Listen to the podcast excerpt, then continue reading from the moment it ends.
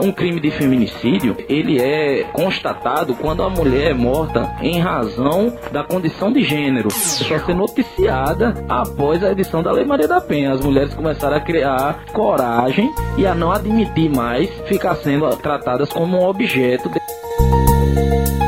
Ouça agora o podcast Espaço da Mulher, com a visão cidadã da comunicadora Eliane Rodrigues.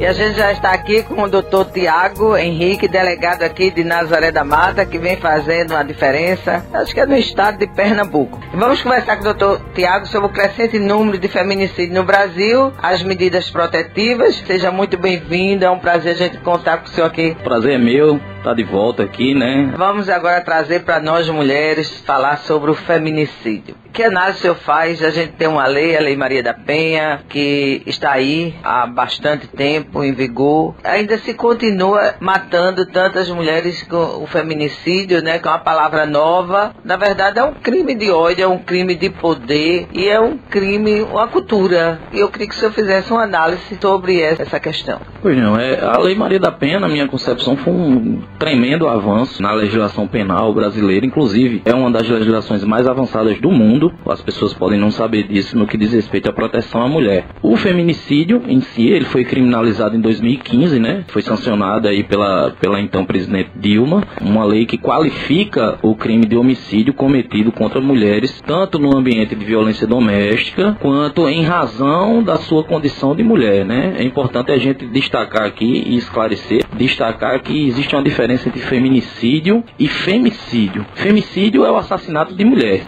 em geral. O feminicídio, o homicídio qualificado, é um crime de ódio, é um crime de gênero, de forma patente, é, que aquele assassinato se deu em razão da condição de mulher. Por exemplo, um irmão que mata uma irmã em decorrência da herança, por exemplo, não comete um crime de feminicídio. Ele comete um crime de homicídio qualificado por motivo torpe. Por quê? O motivo central desse homicídio foi a herança, não foi a condição dela ser mulher. Se fosse mulher ou homem, ele iria matar. Por quê? Porque o, o motivo foi justamente a herança. É? Já um crime de feminicídio, ele é constatado quando a mulher é morta em razão da condição de gênero. Por exemplo, um marido que mata a mulher em razão de ciúmes, daquele ciúme exacerbado, de ser um cara controlador. Então, ele acha que está numa condição superior à da mulher e por isso comete o crime. Nós tivemos casos aqui no passado de uma medida protetiva passar quatro meses para ser despachada. Aí acaba perdendo é. a credibilidade, né? Hoje essas medidas, elas por lei, têm que ser despachadas em até três dias. A gente tem 24 horas para remeter o delegado de polícia e o juiz tem três dias para apreciar. Só que lá da delegacia, o agressor ele já sai notificado é, das medidas que a gente está solicitando, tá certo? Então ele assina um papel, um termo de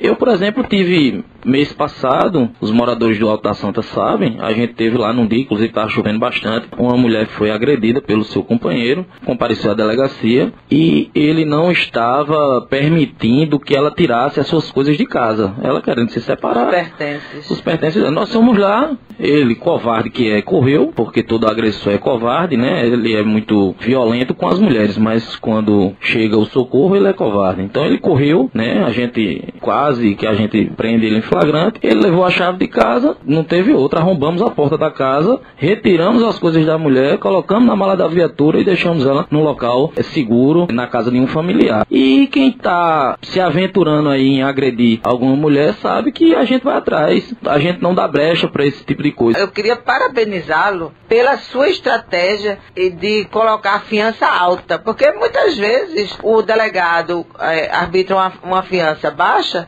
que aí junta, só basta juntar uma irmã, a mãe, um tio, um amigo, e no instante arrumou 500 reais, né? Como eu reputo o crime contra a mulher um, um crime de extrema gravidade em si mesmo, sem entrar aí nos detalhes de cada um, mas o crime contra a, a mulher já é um crime para mim é abjeto, um crime covarde, muito difícil pagar a fiança comigo quando eu estou de plantão, quando eu estou na delegacia que me deparo com um caso desse, porque eu realmente costumo arbitrar fianças muito altas. O Código de Processo Penal me dá uma margem de 1 a 100 salários mínimos, de acordo com as condições da pessoa e com a gravidade do delito que ela praticou. Já que eu reputo o delito contra a mulher um delito grave, eu normalmente arbitro fianças é, bastante elevadas aí E em média, agora eu fiquei curiosa. De 3 a 5 mil reais que tem que ser pagos em dinheiro. Normalmente as ocorrências chegam na parte da noite, então as, eles não têm como pagar esse valor. E até para que no outro dia eles tenham contato com o juiz, porque você veja, se esse, esse indivíduo ele for solto, o juiz ainda vai apreciar a medida protetiva, que pode demorar dois ou três dias. E em, caso, em casos mais urgentes, isso pode ser tarde demais. Quando ele não paga a fiança, eu o remeto no outro dia para audiência de custódia e ele já sai da audiência de custódia com a medida protetiva é, é, fixada. Então, isso gera uma.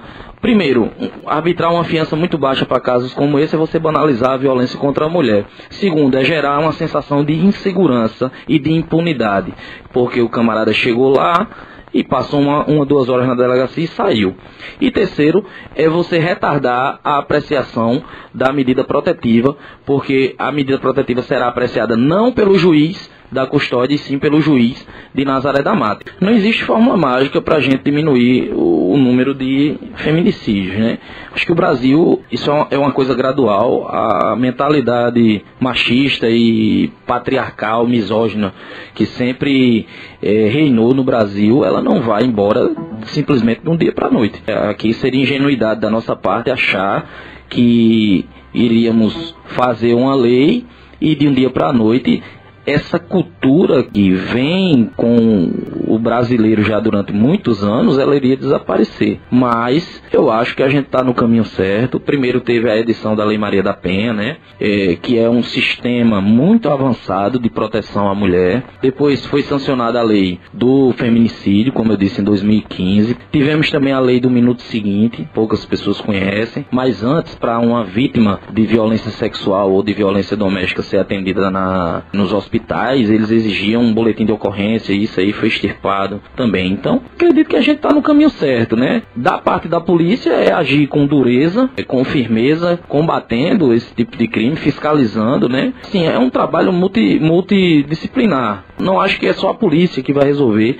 esse problema. É um problema de educação, é um problema aí que passa, como quase todos os problemas passam pela educação, né? Temos que ter uma educação aí mais plural, uma educação que pregue o respeito às diferenças, né? Temos que ter um sistema de ação social que acompanhe essas mulheres, né? De apoio psicológico e do lado da polícia que é o braço armado do Estado, ter firmeza e energia para combater esse tipo de crime. Eu acho que com esse, essa soma de esforços, né, a gente diria que não acabar, mas diminuir, certamente iremos diminuir. Que o senhor também falasse um pouco sobre, eu escuto muito dizer assim, depois da Lei Maria da Penha, a violência aumentou, porque eles estão, estão matando mais. Se a, a garota, ela começa a se envolver, a namorar com um sujeito que desde o início se mostra ciumento demais, controlador demais, se mostra possessivo demais. No início do relacionamento, às vezes a gente acha até bonito, né? Esse, esse tipo de conduta, ah, tá com ciúme, é porque ele gosta de mim. Brinca, até brinca, é, né? até brinca, é, é, é proteção. É proteção, quem ama cuida, só que isso vai evoluindo. A partir da primeira agressão verbal, aquilo ali para mim não tem mais volta. Só que a mulher ela tem uma crença que vai modificar o homem. Isso não é culpa dela. Isso é amor. A pessoa que ama acha que pode mudar o seu amado. Mas antes de ocorrer, antes de se culminar um crime de feminicídio ou uma agressão física, na maioria dos casos existiram claros sinais anteriores de que isso iria acontecer. Começa com uma elevação do tom de voz, começa aí progride para um xingamento, já não há mais respeito naquele relacionamento. E aí um empurrão, um empurrão, acaba havendo um tapa e o cara pede desculpa, diz que você cedeu, que aquilo não vai mais ocorrer e a mulher perdoa. Então eu tenho muito claramente na minha cabeça que a violência doméstica ela é processual. É muito difícil, claro que ocorre, um cara carinhoso, tudo, mas é um caso não tem histórico nenhum de ser agressivo e de uma hora para outra ele vai e agride a mulher ou enfim, isso é muito raro. Normalmente isso é uma coisa processual, é uma coisa gradual. Então eu acho que a partir do momento que perde o respeito, que perde a, a, esse tipo de consideração, que começa a haver esses sinais, é sinal de que a, aquela pessoa não é pra gente. Não acho, para aqueles que estão mais avançados aí no relacionamento, ah, quando casar vai melhorar. Quando casar os problemas só pioram. Aquele problema que você tinha no seu namoro, no seu noivado, que era pequeno, ele no casamento vai se agravar com a convivência. A violência aumentou depois já da Lei Maria da Penha, isso é uma maior falácia que se conta. Na verdade, a violência começou a ser noticiada após a edição da Lei Maria da Penha. As mulheres começaram a criar coragem e a não admitir mais ficar sendo tratadas como um objeto dentro de casa. Então, isso aqui é um dado mentiroso a violência não aumentou com a Lei Maria da Penha, pelo contrário, ela caiu e ela passou a ser notificada. Então, é, a partir do momento que a, a, mulher começou a noticiar casos de violência, não cresceu, eles passaram a ser registrados, mas sempre existiu e eu acho que numa medida bem maior. Vocês que estão ouvindo, prestem atenção nos sinais elevação do tom de voz, xingamento, perda do respeito, controle exacerbado, toda hora, tá onde, tá com quem, tá... isso não é normal, isso não é saudável. Então, você que é nova aí, minha filha, que tá ouvindo, se afaste, você tem, olha, tem muitos outros homens por aí. Pra... Não existe só um homem na face da terra, não. Não acho que esse que você tá é o único, não. Você vai achar alguém bacana. Então manda ele pastar e vá seguir sua vida. Eu, eu entrei para o serviço público para fazer diferente, para fazer a diferença. Eu não entrei para ficar na mesmice, né? Então é arregaçar a manga, trabalhar. Eu gosto de trabalhar. A gente tem alguns percalços aí da nossa profissão, né? Por exemplo, já ameaça de morte. Mas isso aí é uma é coisa que a gente secundariza porque é do trabalho, né? A gente lida com o crime e, e assim e é assim que funciona, né? Mas. Um espaço muito curto, conseguir. É, é, a gente teve um trabalho aí num, num, período de quatro meses aí bem intenso, né?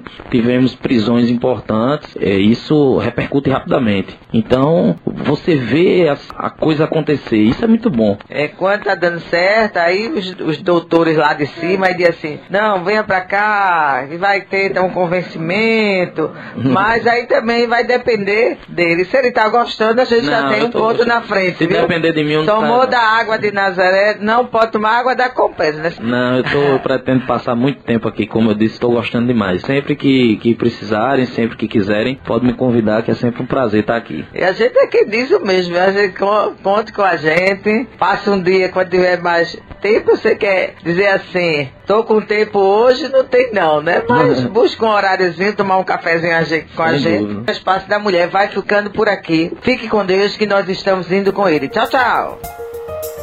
Você ouviu o podcast Espaço da Mulher, com a visão cidadã da comunicadora Eliane Rodrigues. Uma realização da AMUNAM, Associação das Mulheres de Nazaré da Mata.